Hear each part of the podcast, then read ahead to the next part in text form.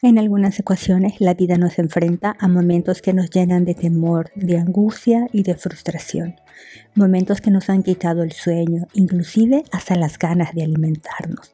¿Será tal vez ansiedad o depresión o simplemente es un hecho puntual que no podemos resolver.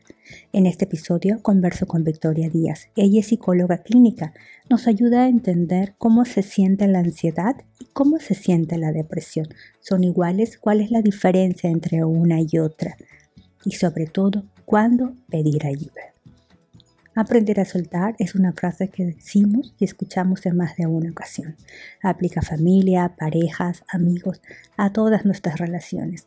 En este podcast converso con profesionales, expertos y amigos de todo aquello que debemos soltar para mejorar nuestras herramientas emocionales.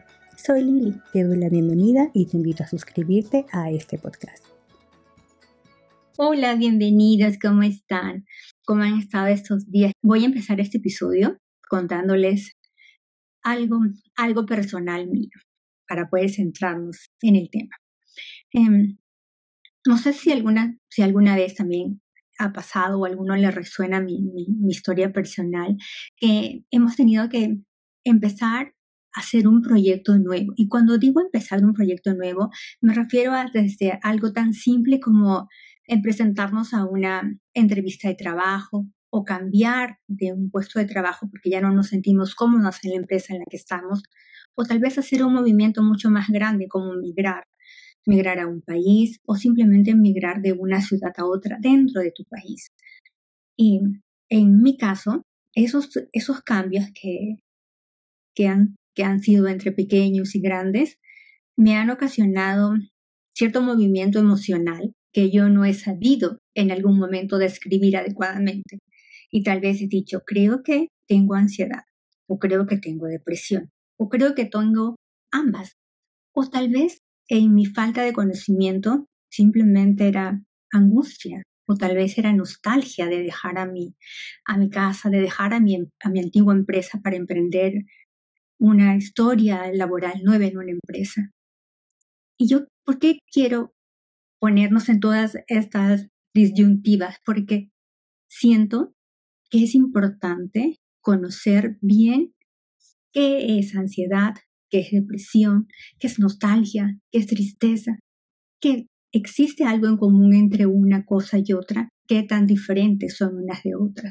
Y conociendo bien cómo se siente en nuestro cuerpo, cómo lo puedo canalizar y cómo puedo pedir ayuda, es que yo voy a poder salir de ese cuadro. El día de hoy voy a conversar con Victoria. Victoria es una profesional, ella es terapeuta, ella es psicóloga y ella conoce del tema y con ella vamos a aprender a identificar claramente de qué estamos hablando, cómo se siente en nuestro cuerpo y sobre todo, y lo más importante, cuándo pedir ayuda y cuándo podemos salir de ese cuadro nosotras mismas. Victoria, muchísimas gracias por estar aquí. Bienvenida. Hola Lili, buenos días y buenos días a todos los que nos están escuchando, a todas también.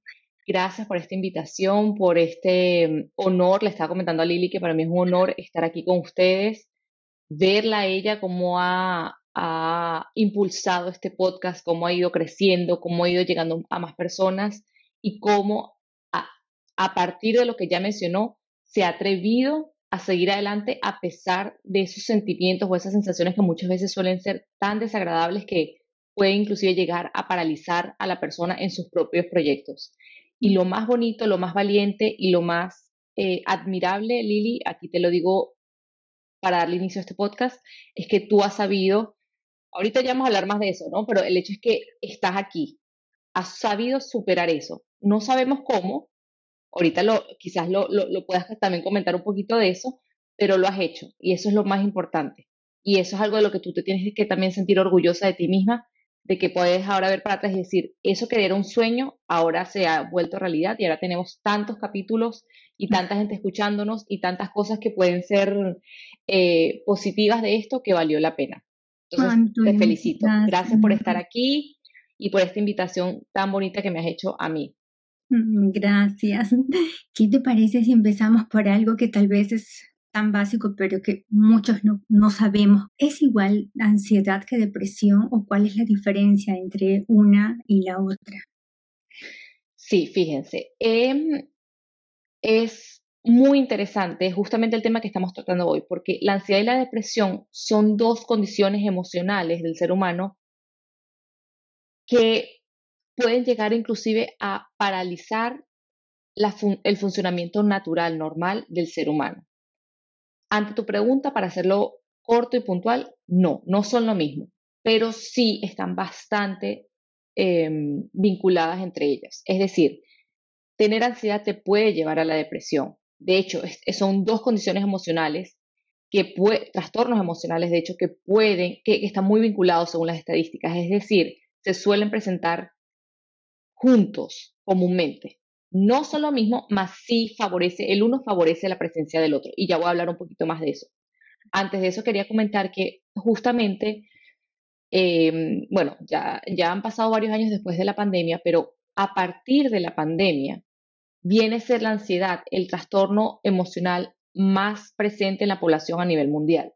Antes de la pandemia era la depresión, pero fíjense cómo entre ellos dos están ahí eh, debatiéndose el primer lugar de lo más común y lo más presente en la población. Y es eso, es, es, porque están vinculados, es porque tienen que ver uno con el otro. ¿Qué es la ansiedad? Es esa amenaza y ese miedo constante que la persona puede llegar a sentir por un proyecto, por una situación amenazante real, por, un, em, por una idea que cree que puede ser amenazante, pero que realmente no lo es. Es decir, por una parte la ansiedad puede ser afectada por algo, una amenaza real, y también podría ser afectada por una percepción de amenaza, que no siempre tiene que ser real.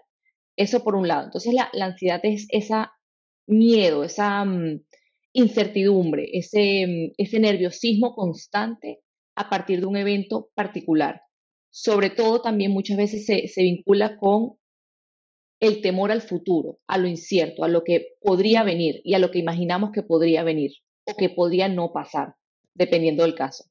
En el caso de la depresión es la condición emocional que te mantiene en un estado de tristeza constante, pero es un estado no de la tristeza que tú puedes sentir ante un evento particular, que, bueno, eventualmente va, vas a subir otra vez y te vas a volver a sentir em, animado, óptimo, etcétera, sino es un estado de tristeza constante, permanente, que se mantiene en el tiempo. De hecho, a nivel teórico, al final ya les voy a explicar un poquito sobre eso, pero a nivel teórico, tanto la ansiedad como la depresión se diagnostican más o menos a partir de un periodo de seis meses o mayor sintiéndose de esa manera. De todas maneras, hoy en día sabemos que no es necesario que la persona llegue a sentirse mal durante seis meses, que es bastante tortuoso, para empezar a decir, mira, esta persona está pasando por una situación bastante complicada, empecemos allá a adelantar un poco el diagnóstico, porque sí puede llegar, eh, o sea, no queremos que la persona llegue a un estado de malestar durante seis meses. Pero teóricamente ese es el, periodo que se maneja. Y se los menciono sobre todo porque muchas veces en nuestra mente puede llegar a ser, em, no nos podemos imaginar que una persona se pueda sentir triste constantemente durante seis meses. Se los pongo en ese periodo de tiempo para que ustedes vean que es algo real, que es algo que muy significativo y que marca la vida de las personas. ¿Cuál es la similitud entre estas dos? Como les dije inicialmente, que llegan a ser paralizantes, es decir, pueden llegar a afectar tu funcionamiento normal, natural del día a día, tu trabajo, tu funcionamiento con tu pareja, tu relación contigo mismo, tu relación con tus familiares, ir al supermercado, o sea, pueda llegar a afectar significativamente el funcionamiento normal de cada uno de nosotros y te llega a paralizar inclusive. Mm. Victoria, eso me lleva a una pregunta, porque si la vida es tan compleja y tan llena de cambios, ¿no? El día de ayer yo creo que es completamente diferente al día de hoy, de cosas tan simples como que, mira, te cuento, ayer yo vivo al lado de un bosque, ¿no? Yo lo he contado antes, yo vivo en Berlín, pero vivo en las afueras de Berlín y vivo al costado de un bosque. Y el, yo vivo, aquí no hay edificios en el lado de Berlín donde yo vivo, todas son casitas muy pequeñitas. Y tengo la suerte de que hay muchos niños por aquí y mi hijo juega mucho con los niños pero ayer se fueron a jugar al bosque y como aquí está oscureciendo mucho más temprano, y se fueron a armar una casa una casa en el bosque y se fueron a llevar palitos. Eran cuatro niños, entre cinco y siete años. Y luego viene mi vecino a tocar la puerta a preguntar si su hijo de cinco años estaba con nosotros en la casa y le dijimos que no. Y luego bajamos y mi otra vecina me dijo, no, no he visto a los niños. Normalmente están siempre gritando y cantando, pero no los encontrábamos. Y habían subido a la parte más alta del bosque a construir su casa con palitos de madera. Eh, hay una cosa que a mí me cuesta muchísimo, ¿sabes? Como madre latina. yo, yo todavía siento esa, esa cosa muy latina, muy de mi mamá tal vez, de querer saber dónde está mi hijo. Creo que es esa falta de confianza en mi hijo más que en mí misma. O tal vez en mí que no lo he preparado suficiente. Mientras que los padres eh, em, alemanes confían en el hijo y saben que está en el bosque y que nada le va a pasar. Pero yo ya estaba en mi cabeza pensando 50 mil cosas, ¿dónde está? Seguro ya se cayó, se le atravesó, ¿dónde está? ¿Qué está? Y el bosque todavía me da miedo. Y, y, yo, y a mi esposo, ve a buscarlo pero Lili, está, no me importa, no me importa buscarlo. Y, eran, y son cosas que van a estar presentes en cualquier momento de la vida. Siempre va a haber cuadros que me van a sacar de mi, de mi centro y que me van a poner en un nivel de nerviosismo, que yo creo que eso es lo que Victoria se refiere cuando dice que es, son cosas, nerviosismos normales que van, que van, a, que van a suceder, ¿no? Como que tu jefe te llame a la oficina y te diga, oye, ¿sabes qué? hoy te tienes que quedar una hora más y tú no, pero tengo que ir a recoger a mi hijo al kindergarten.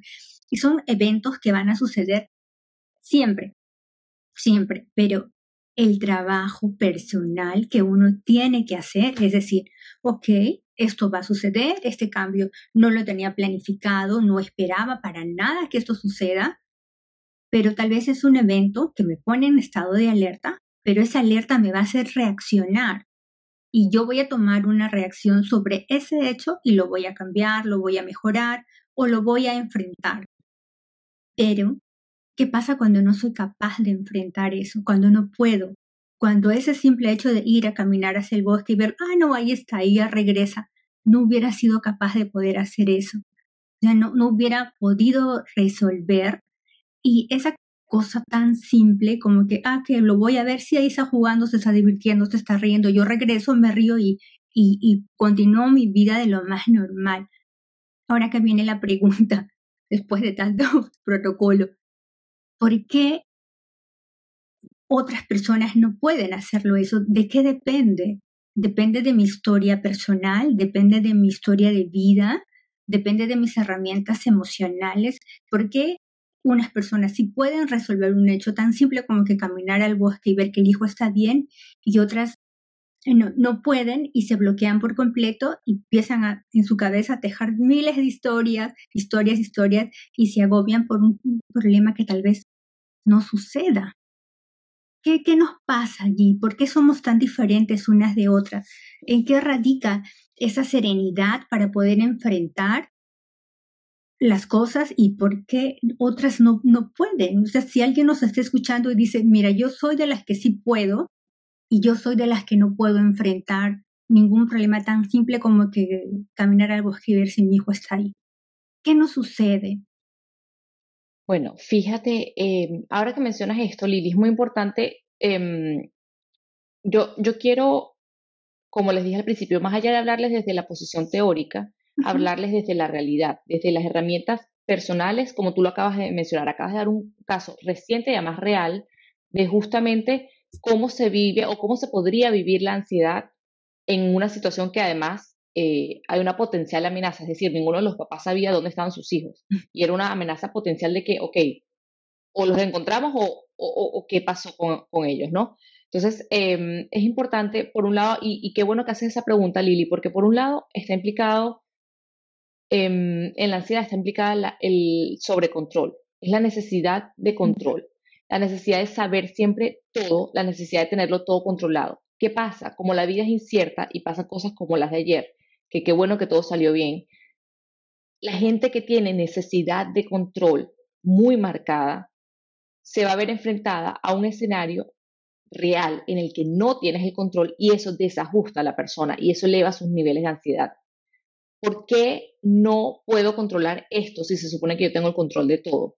Y es una prueba de la realidad que nadie, pero es que nadie tiene el control de todo. Eso es imposible, pero es una mm. ilusión que nosotros mismos nos creamos para crear una, una mm, especie de, de, paz o de armonía, armonía ficticia.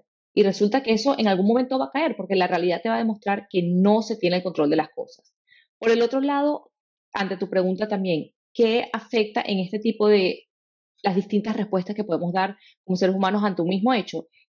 Experiencias pasadas relacionadas a esto. Por ejemplo, si anteriormente se ha dado el caso que, no sé, eh, haya habido casos similares en el lugar donde tú vives de niños, no sé, que se extravían, etcétera, o tú en tu infancia tuviste un caso similar, eso por supuesto va a disparar las, las alertas y la alarma en tu cuerpo y va a decir, ya va, esto se está repitiendo. O sea, el, el cuerpo y la mente lo viven como un evento, como el mismo evento, no como un evento similar, no como un evento que comparte similitudes, sino como el mismo evento. Entonces se disparan las alertas tal cual como ocurrió anteriormente en, esa, en ese pasado o en esas experiencias pasadas, o la historia que te contó una amiga, una vecina, cualquier cosa.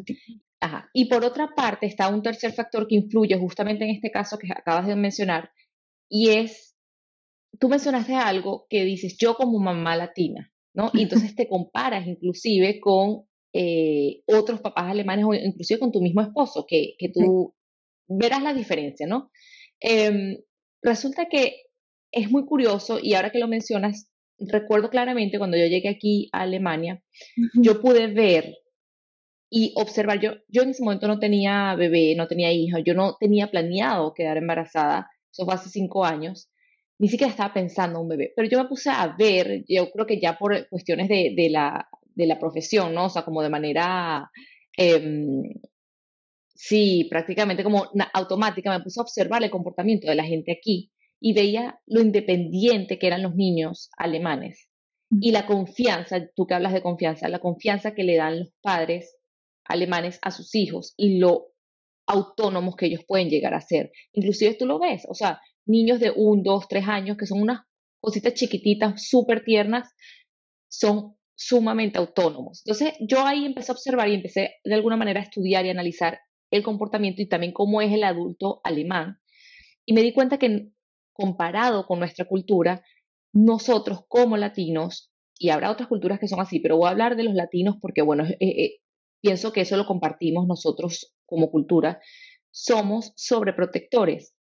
Lo hacemos, por supuesto, desde el amor, lo hacemos desde el cuidado, porque además así fueron con nosotros y así fueron con nuestros padres y así generaciones tras generaciones. ¿Qué pasa? Que el punto en el que se diferencia la sobreprotección perdón, la protección con la sobreprotección es muy delgado.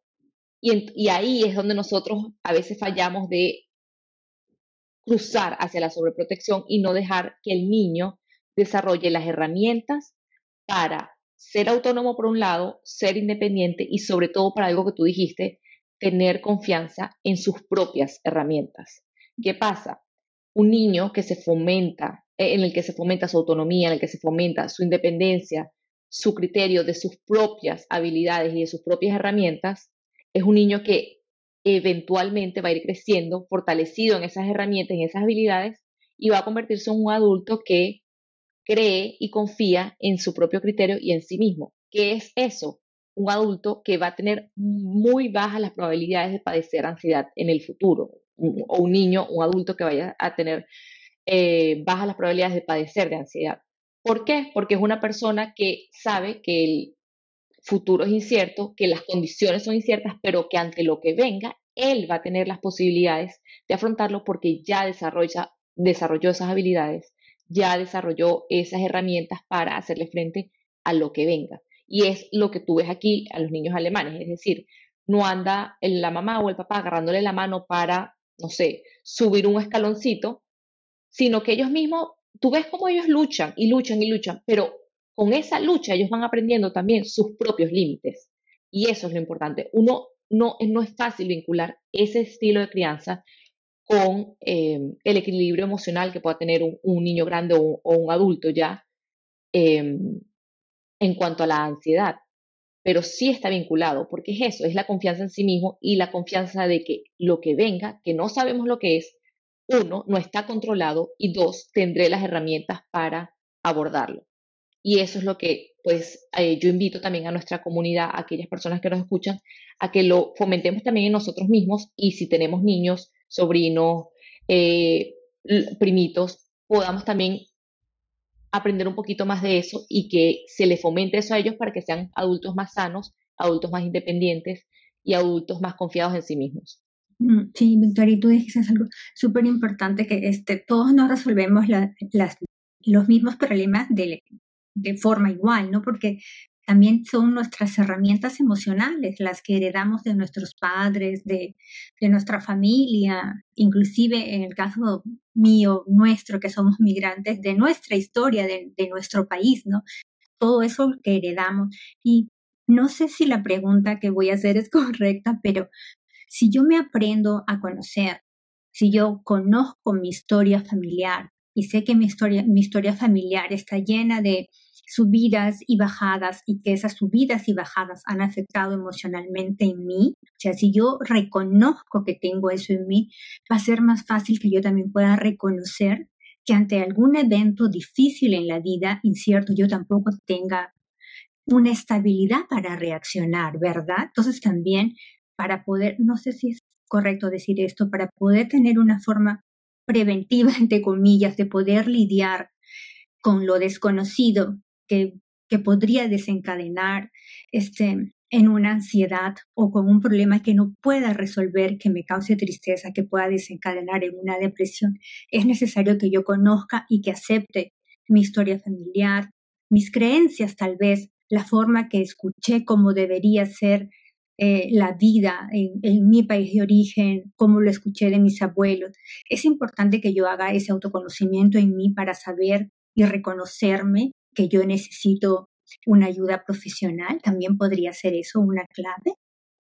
Sí, Lili, fíjate, has dicho una palabra clave que es el autoconocimiento. Y yo como psicóloga y también a nivel personal, yo fomento en mí misma y trato también de promover en las personas que me siguen, en mis pacientes, en mi familiar, en todo, o sea, toda persona con la que yo pueda tener contacto, yo fomento eh, que practiquen el autoconocimiento. El autoconocimiento es clave, es el primer paso para uno empezar a cambiar o para uno eh, encontrar la versión de eh, mejor, mejor versión de sí mismo o para uno crecer o para uno salir de un hueco emocional en el que uno está. Es decir, es la clave para todo, autoconocerse. ¿Por qué? Porque cuando uno se autoconoce, uno practica también el ir indagando más y más en la historia propia, la historia familiar, en aquello que imitamos por modelación, ¿no? O sea, por, porque era papá, era mamá el que tenía esta conducta, era un abuelo, lo que sea, y yo lo modelé de esa persona. No es algo propio, no es algo mío. Entonces uno empieza también desde la conciencia a separar lo que uno imitó y lo que uno es. Y eso es muy importante. Entonces, muchas veces, y se me ha presentado esos casos en los que pacientes que sufren de ansiedad se dan cuenta y descubren que esa ansiedad es algo que fue una imitación que ellos hicieron desde pequeños o en algún punto de la adolescencia. Ellos imitaron esa conducta porque, bueno, tienen un papá sumamente ansioso, una mamá, o estaban siendo criados por unos abuelos que también fomentaban, eh, o sea, práctica, mm, sufrían de esas condiciones. Es decir, muchas veces es algo que es por imitación y no porque haya pasado, por ejemplo, algo traumático en la vida de la persona que lo haya llevado a eso. A ver, eso requiere un trabajo importante interno. Eso no se puede decir así como que ahorita lo estoy diciendo en el podcast, entonces ya todo el mundo dice, ah, no, entonces lo mío no es un trauma. No, no. Eso se depende mucho del trabajo particular de cada uno de nosotros y por eso el autoconocimiento es clave. ¿Yo qué hago? Yo fomento la terapia, eh, eh, la, la, terapia psicológica. ¿Por qué? Porque es lo que a mí como persona me ha dado resultados, es lo que ha hecho y ha dado resultados en mis propios pacientes cuando yo paso terapia a otros pacientes y es lo que yo he visto que hace un cambio. Pero también, Lili, yo conozco personas que nunca en su vida han ido a terapia psicológica, sino que practican maneras alternativas de conocerse y eso también está bien. Todo lo que genere bienestar emocional y facilite el autoconocimiento es algo que, por favor, háganlo, es algo que lo recomiendo altamente porque es lo que eso va por un lado a permitir que uno separe la historia personal de aquello que fue modelado o que fue imitado de otras personas que, uno veía como referencia. Y también va a permitir uno decir, ya va, yo sí tengo las herramientas para salir de esto. Lo que pasa es que me habitué, esta es mi zona de confort. Y con zona de confort no quiero decir que tú te la estás pasando genial dentro de esa condición. Es que es lo que tú conoces y es donde, dentro de lo que te sabes mover. Y em, también puede ser que simplemente la persona diga, mira, eh, yo no tengo las herramientas. Yo no tengo las herramientas, o sea, ya me conocí, ya sé qué es lo que tengo, ya sé lo que estoy sufriendo, ya lo he vivido desde el sufrimiento y también desde la conciencia, ya le he puesto nombre, porque eso es muy importante, Lili, también, ponerle nombre a lo que se está padeciendo y por eso qué bueno que haces esta, em, este podcast que va dirigido a diferenciar la ansiedad y la depresión, porque sí, son muy, muy importantes por muy vinculadas que estén, es muy importante diferenciarlas. Y una vez que se le da nombre, es, ok, entonces, ahora demos el paso para trabajarlo y para ganar las herramientas para deshacernos de esto o para hacerlo más llevadero. Sí, claro, sí. Yo, yo, bueno, yo lo he contado antes. Eh, yo he hecho terapia psicológica mucho tiempo y luego he hecho todas las terapias que ustedes pueden imaginar. Todas. he hecho risoterapia, he hecho, ay, soy como un menú, pero lo hago, no me juzguen, por favor. Constelaciones familiares, eh, todas, o sea, todas, todas, todas, alineamiento de chakra, todas las he hecho.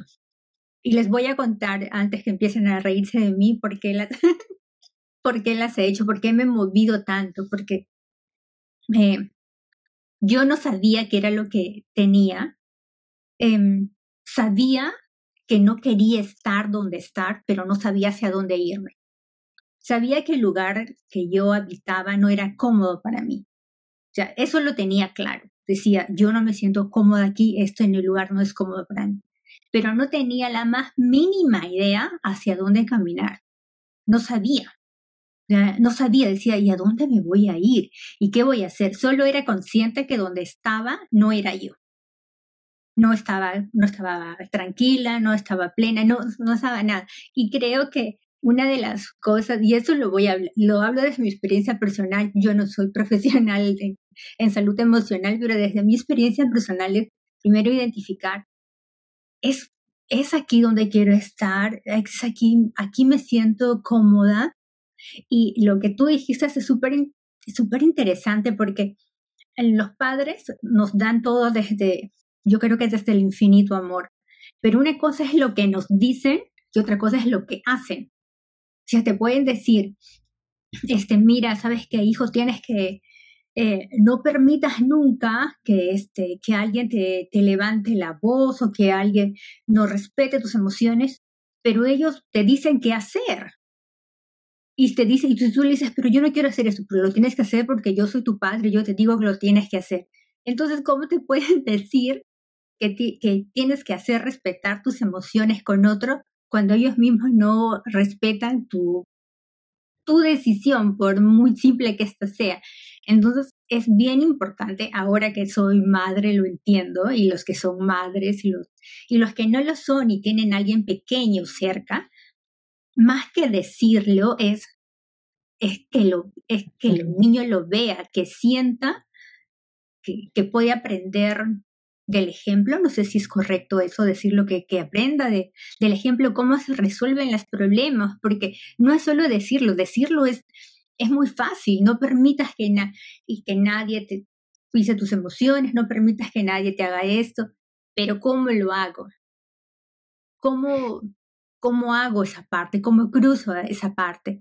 Y ahora que yo estoy lejos de, de mi país, que estoy lejos de mi lengua materna, y me doy cuenta, porque también hago comunidad con otras mujeres, me doy cuenta que venimos con todo eso que nos dijeron que debería ser y como deberíamos resolver, pero cuando estamos fuera de nuestro ambiente natural, no sabemos cómo hacerlo porque nunca nadie nos enseñó. Siempre nos lo dijeron. Es como que alguien te diga, tienes, escribe la A así, y yo, ok, ya. Y cuando luego te dan un lápiz y, ahora, escríbelo. ah, no, yo sabía que tenía que mover la mano, pero no, ya no sé cómo plasmarlo en un papel. ¿Verdad? Es tan importante eso. Y a veces la vida nos pone en situaciones como una migración en lo que tenemos que, que movernos, en lo que tienes que sacar tus herramientas de donde estés y también ser consciente que a veces no puedes y tienes que pedir ayuda. Pero ¿cómo pedimos ayuda? Así es, aceptar, bueno, como les había comentado anteriormente, la identificación es el paso inicial para empezar todo este proceso, saber, reconocer, ¿no? Que se está pasando por un periodo difícil o, por ejemplo, en el caso de la migración, eso, nadie nos enseña cómo, cómo migrar porque, por un lado, pues no es una actividad común, es decir, o sea, mucha gente también se queda en sus países y no es necesario, o sea, no, no es algo que vive todo el mundo por lo cual nuestros padres quizás ni siquiera tuvieron esa experiencia y no tendrían tampoco eh, las herramientas para enseñárnoslo. Pero también porque cada quien vive la, migración de una manera distinta. Y justamente a eso que, que, mencionas ahora, de la A, por ejemplo, ese ejemplo tan sencillo que das, pero que al final em, puede plasmar justamente lo que, lo que yo también estaba hablando anteriormente, que es dentro de esa protección que a veces cruza la sobreprotección que aplicamos nosotros como padres, muchas veces nosotros le decimos al niño, haz esto de esta manera. ¿Por qué? Porque sí. O bueno, le das una explicación súper sencilla que no, que realmente no, no hace que el niño por sí mismo elabore un criterio o piense por sí mismo de cómo son las cosas o qué decisiones podría tomar él. Cuando eso es lo que hacemos con nuestros niños, que también fue hecho en nosotros mismos, ¿no? Como parte de la cultura.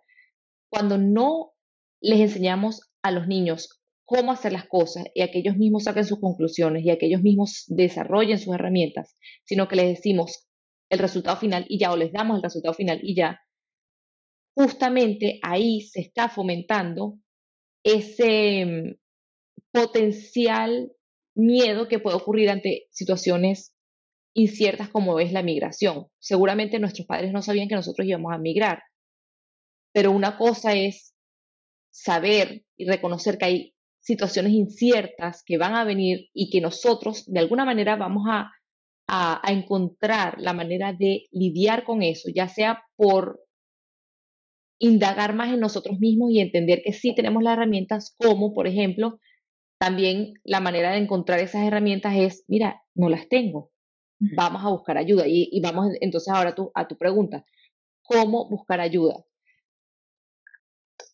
Suena fácil, es difícil, porque por un lado hay mucho, mucho estigma, mucho, mucha connotación negativa también al buscar ayuda, ¿no? O sea, al, al, al que no somos autosuficientes en la totalidad. Entonces, eso también juega en contra de la mejoría o, del crecimiento personal de la persona, porque no hay esa conciencia de que está bien no saberlo todo, está bien no controlarlo todo, está bien no tener las herramientas para ciertas cosas, porque nuestros padres no son perfectos, nosotros no somos perfectos, por los cuales no vamos a ser 100% perfectos en la crianza con nuestros hijos, es decir, conocer y saber que todos tenemos faltas es muy importante pero muchas veces está ese estigma de, no, si pido ayuda, entonces soy considerado débil. Yo, yo lo he visto y a mí me lo han dicho amigos, amigas, me lo han dicho familiares y lo he visto en los pacientes. Pedir ayuda está relacionado con no ser suficiente, ser débil, eh, estar loco. También lo han dicho, a manera de chiste, pero lo han dicho. Ah, estás yendo al psicólogo y ¿qué pasó? Te van a meter ya en un manicomio, por ejemplo. O sea, cosas que tú dices, no hay conciencia de que está bien pedir ayuda. Entonces, ¿cómo se pide ayuda? Empezando por eso, reconocer, indagar hacia nosotros mismos diciendo, ¿cuál es mi noción de pedir ayuda? A, a un externo, a un profesional. Puede ser, como te digo, o sea, un terapeuta, yo por supuesto siempre voy a recomendar la terapia psicológica, pero puede ser también cualquiera de las eh, alternativas que también tú has buscado. Tú sabrás y tú nos puedes también compartir cuál de esas te hizo hacer clic contigo misma y crecer. O quizás fue el mix de todas, ¿no? Que te hizo a ti conocerte un poquito más. Hay gente que recurre a la meditación, hay gente que recurre al yoga, hay gente que recurre a Dios, a la religión, a lo, es decir, hay maneras de conocerse a sí mismo y hay maneras de pedir ayuda. Entonces, quitarle esa connotación negativa. Tener la decisión consciente de autoconocerse, porque autoconocerse es una decisión, es algo que tú dices, ok, a partir de hoy yo voy a hacer un ejercicio activo por conocerme a mí mismo. Yo lo llamo autodescubrimiento, porque aunque existe el, conocimiento de que no hay nadie que se conoce mejor que uno mismo, que uno mismo, de, a uno mismo que uno mismo, muchas veces no es verdad. Nosotros todavía necesitamos descubrirnos, descubrir quiénes somos, cómo somos, cómo vivimos eventos que no son comunes en nuestra vida, como una migración. Ya después de una migración, de un periodo de migración, somos otras personas. De hecho, nuestra identidad también cambia. Nosotros cambiamos como personas. Ya no somos los mismos que quedaron en Perú y en Venezuela, por ejemplo. No somos las mismas. Hemos crecido, hemos cambiado, hemos evolucionado. Entonces, ¿quién es esa nueva Victoria? ¿Quién es esa nueva Lili?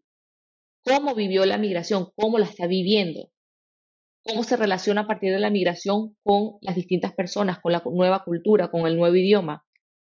Y eso de hacer como, yo lo llamo el desglose, ¿no? El desglose de las emociones, el desglose de los pensamientos, para seguir avanzando en, ese, en esa ayuda que te puedes dar a ti mismo y que también puedes ayudar a ese ente externo, el que sea que se decida buscar, a ayudarte a ti también, ¿no? O sea, es esa decisión de dar un paso hacia adelante desde la conciencia y no desde la obligación o no desde, bueno, vamos a ver, esto, eh, eh, esto supuestamente funciona, vamos a ver, no, toma la decisión, atrévete a conocerte, muchas veces da miedo, muchas veces da miedo, de hecho, porque es que es eso, o sea, a nosotros nos da miedo conocer eso que no conocemos de nosotros mismos, nos da miedo enfrentarnos con algo que quizás no nos guste o quizás se parezca mucho a eso que tanto le reprochamos a nuestros padres.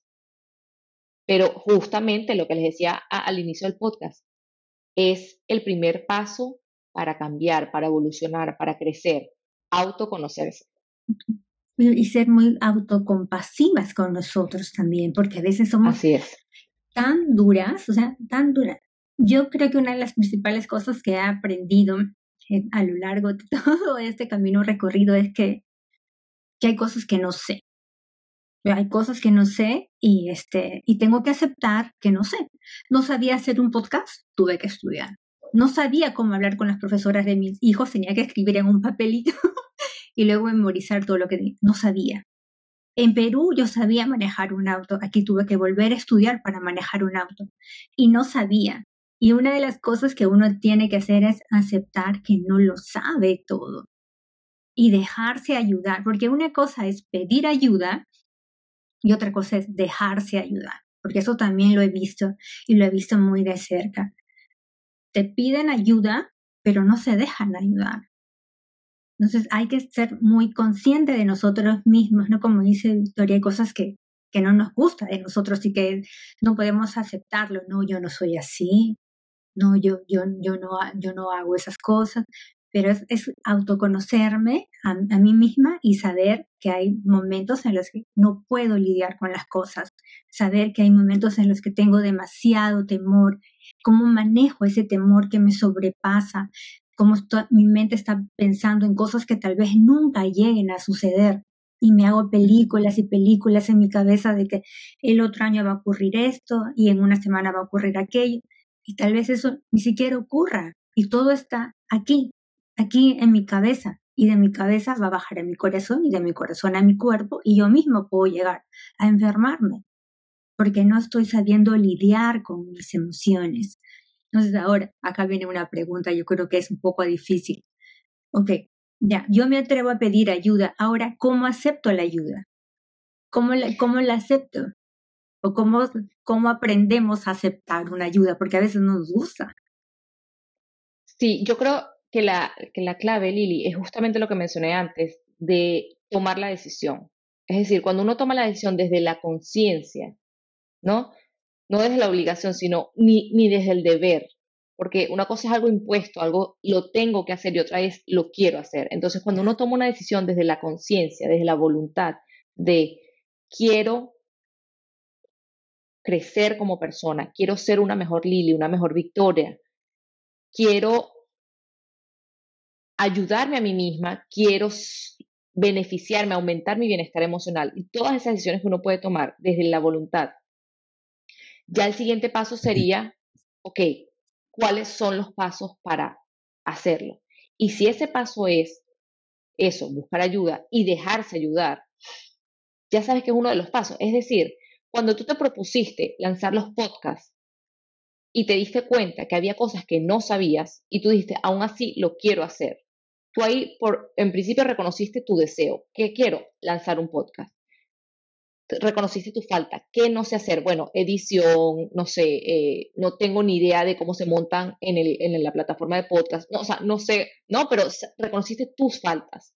Y luego, tercero, ¿qué hace falta entonces para, para poder lanzar el podcast? Que al final es mi, mi, mi, mi meta aprender a hacer estas cosas. ¿Cómo? Bueno, ¿cuáles son las herramientas? Ya conseguí este curso en tal lado, este amigo me puede explicar la edición, es decir, fuiste desglosando el problema y no, se no era una cosa gigantesca, sino que empezaste como a bajarlo a tierra y a decir, ok, estos son los pasos a seguir.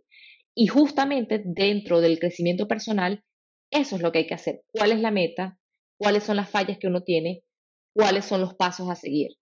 Y uno de los pasos a seguir por ley, porque es así, es dejarse ayudar. Entonces, dices que es difícil, pero al, final yo, yo se los dejaría como, es tan fácil como tomar la decisión de dejarse ayudar.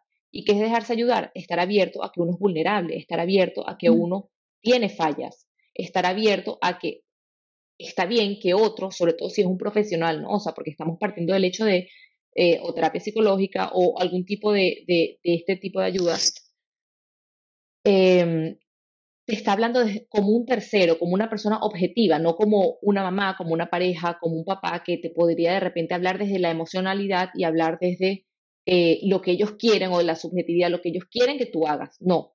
Se supone que cuando uno acude a terapia psicológica, uno va hacia un tercero que es profesional, que ha estudiado esto y que no está buscando un interés de por medio, ¿no? Si lo que está buscando es, desde la objetividad, ayudarte a ser una mejor persona. Entonces, ok, ya que estoy yendo a donde esta persona, esto es lo que tengo que hacer, ¿no? O sea, abrirse, abrirse a escuchar, a que lo, lo mismo, no saber está bien, entonces vamos a donde el que sí sabe, a ver cómo yo indago en mí mismo y cómo yo crezco a nivel personal.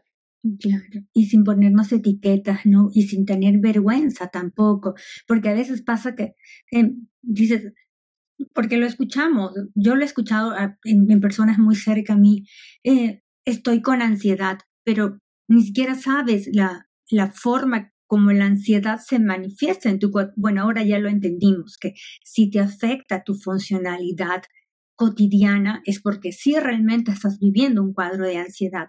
Pero si solo es un evento puntual que no has sabido manejar, ¿por qué te cargas esa etiqueta tan grande y tan pesada de que tengo ansiedad? ¿No? O sea, primero saber identificar que ahora ya lo aprendimos, ya sabemos también cómo lidiar y sobre todo buscar ayuda profesional. Yo entiendo que hay momentos en los que no quieres acudir a, a un profesional o porque tal vez no tienes las herramientas económicas para acudir, pero hay que saber también de quién pedir un consejo. Porque a veces pedimos consejo a las personas que no son adecuadas y en vez de recibir un consejo recibes un juicio. Y cuando recibes un juicio, es peor para ti, es peor para, para tu salud emocional porque te van dañando. Claro, entendemos y, y yo quiero sentir que la otra persona está dando su opinión desde su historia de vida, pero eso no significa que resuene con mi historia de vida. Tal vez mi problema para mí sí sea tan grande y la otra persona me lo está contando desde su experiencia porque ella lo puede resolver en un minuto y a mí me está costando días tal vez. Entonces es bien importante, primero, reconocer, no, no nos pongamos por favor esa etiqueta así tan grande que tengo ansiedad, tengo depresión. Identifiquemos, recordemos lo que Victoria nos dijo cuando iniciamos esta conversación. ¿Cómo es que se siente? ¿Cómo podemos diferenciarlas para saber que tal vez es una cosa puntual del momento o que sí estoy atravesando por un momento de depresión porque ya tengo semanas y meses en esa situación y no sé cómo resolverlo, ¿verdad? Sí, Lili, yo quiero de nuevo también hacer énfasis en, en estas dos condiciones, porque sí me parece importante, porque como tú lo has dicho, o sea, es muy común que la gente tienda a ponerse estas etiquetas y a pensar que ellos están padeciendo. Es decir, la gente es muy, muy común, yo lo veo de nuevo a nivel personal y a nivel profesional con mis propios pacientes. no, yo soy demasiado ansioso, yo soy demasiado ansiosa. No, yo, yo estuve deprimida por dos semanas y de verdad que, fue terrible. ¿De verdad estuviste deprimida? ¿De verdad eres ansiosa? Entonces, de nuevo, la ansiedad no es lo mismo. Tener ansiedad o ser una persona ansiosa no es lo mismo que tener nervios ante algo puntual. No es lo mismo que tener miedo ante, ante, algo puntual. De hecho, el miedo es necesario, ¿no? O sea, eh, eh, es necesario a nivel de supervivencia. No es lo mismo que sentir estrés, no es lo mismo. Tener tristeza y tener depresión no es lo mismo. De hecho, rapidito, de nuevo, la ansiedad es cuando se da el estado de alerta en situaciones naturales o, eh, perdón, en situaciones esperadas o ante una amenaza real y se vuelve a, llegar otra vez al estado equilibrado emocional, es, vamos a decirlo, es sana. ¿Por qué? Porque en el caso justamente de tu hijo, ayer creo que fue, justamente lo que ocurrió es, se te levantaron las alertas y ahí sentiste ansiedad. Yo no sé, y quizás, o sea, aquí me voy a atrever un poco a describir quizás tus sensaciones físicas.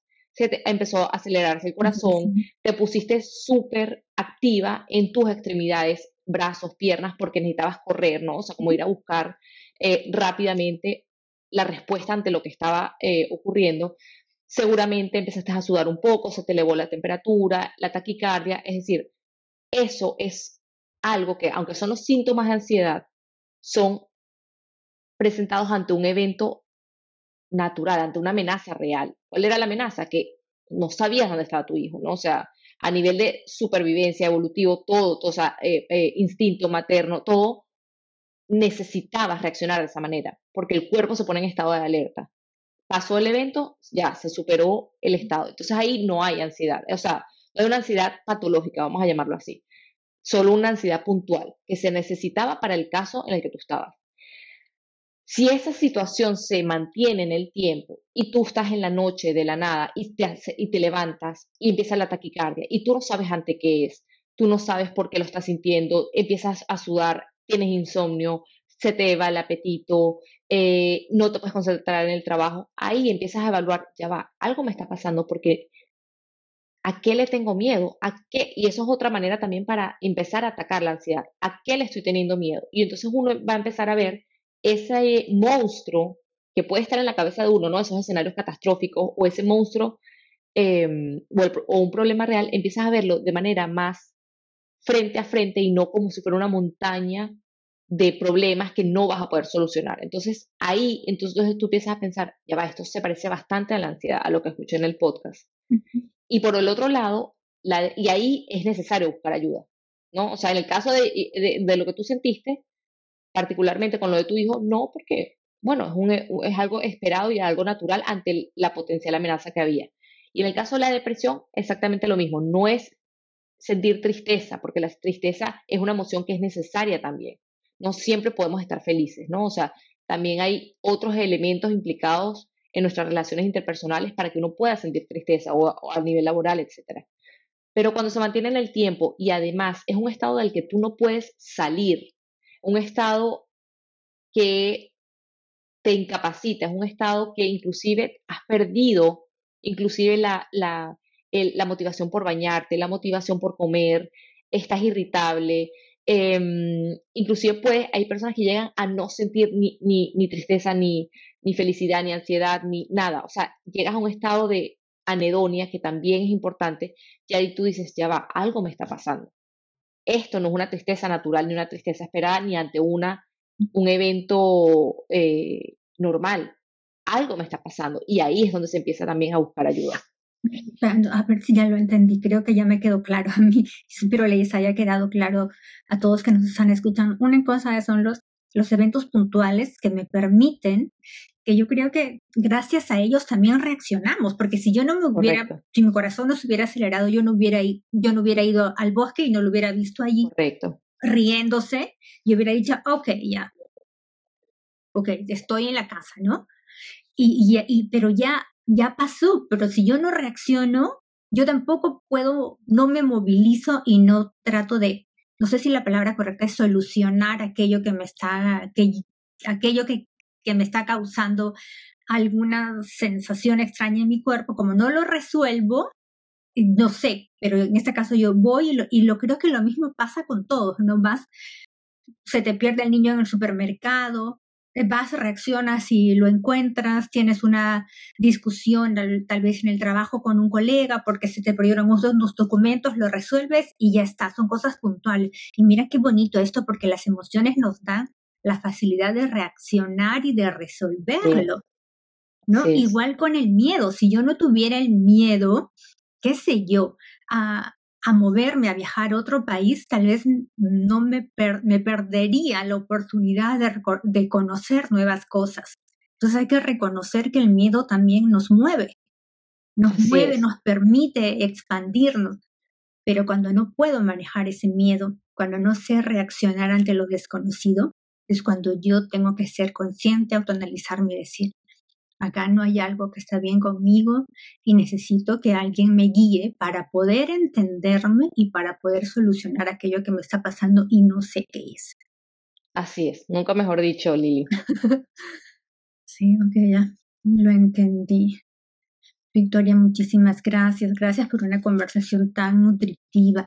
Por favor, ah, me olvidaba. Victoria está en Berlín y ahora le vamos a pedir que por favor nos cuente si alguien le resonó la información, si alguien quiere que ella la, la acompañe en su proceso personal, ¿cómo te podemos, cómo te podemos ubicar y cómo, nos acercamos a ti? Sí, eh, como dijo Lili, yo estoy en Berlín, yo atiendo de manera presencial desde Berlín y online en cualquier ciudad. No, no importa si están aquí en Berlín o no. Eh, ¿Cómo me pueden contactar? Les voy a dar mis redes sociales y también mi correo personal, mi página web, para que ustedes también, Lili, me imagino que también lo podrías poner en, las redes para que lo compartan. Colocamos en la página web todos los datos de Victoria para quien esté interesada y se pueda acercar con ella con mayor facilidad. Pero también, por favor, cuéntanos para que todos podamos sí. Mis redes sociales, arroba mi mente fitness en Instagram, mi mente fitness. Em, correo electrónico info arroba mimentefitness.com, página web mimentefitness.com. Es decir, todo es mi mente fitness. Y por ahí me pueden escribir a, a, Lili, pues, y ella ya les hace el contacto directo conmigo. Y por supuesto estaría encantada de ayudarles y, y de que empiecen ese camino de crecimiento personal y de alivio de malestar. Sí, y yo solo quería cerrar este episodio diciéndoles que no, no hay que tener vergüenza de no saber, no hay que tener vergüenza de no pedir ayuda, o sea, hay que ser bien valientes para decir, estoy pasando por un mal momento y no sé cómo manejarlo. Y eso es algo que tenemos que reconocernos en nosotros mismos, reconocer que necesito que alguien me acompañe en este momento es de las cosas más valiosas que tienes que reconocerte en Así Es. Reconocer la vulnerabilidad propia. Así es. Victoria, muchísimas gracias. Gracias a ti, muchísimas gracias. Muy contenta de poder conversar contigo. Gracias. Gracias, pues. Entonces, hasta pronto. Hasta pronto. Gracias por estar aquí el día de hoy. Coméntame qué sientes sobre el tema. Nos encuentras en nuestra página web www.soltarloslassen.com o en nuestras redes sociales como arroba soltar.loslassen Díaz. Ayúdanos a llegar a quien sientas necesita la información, compartiéndola.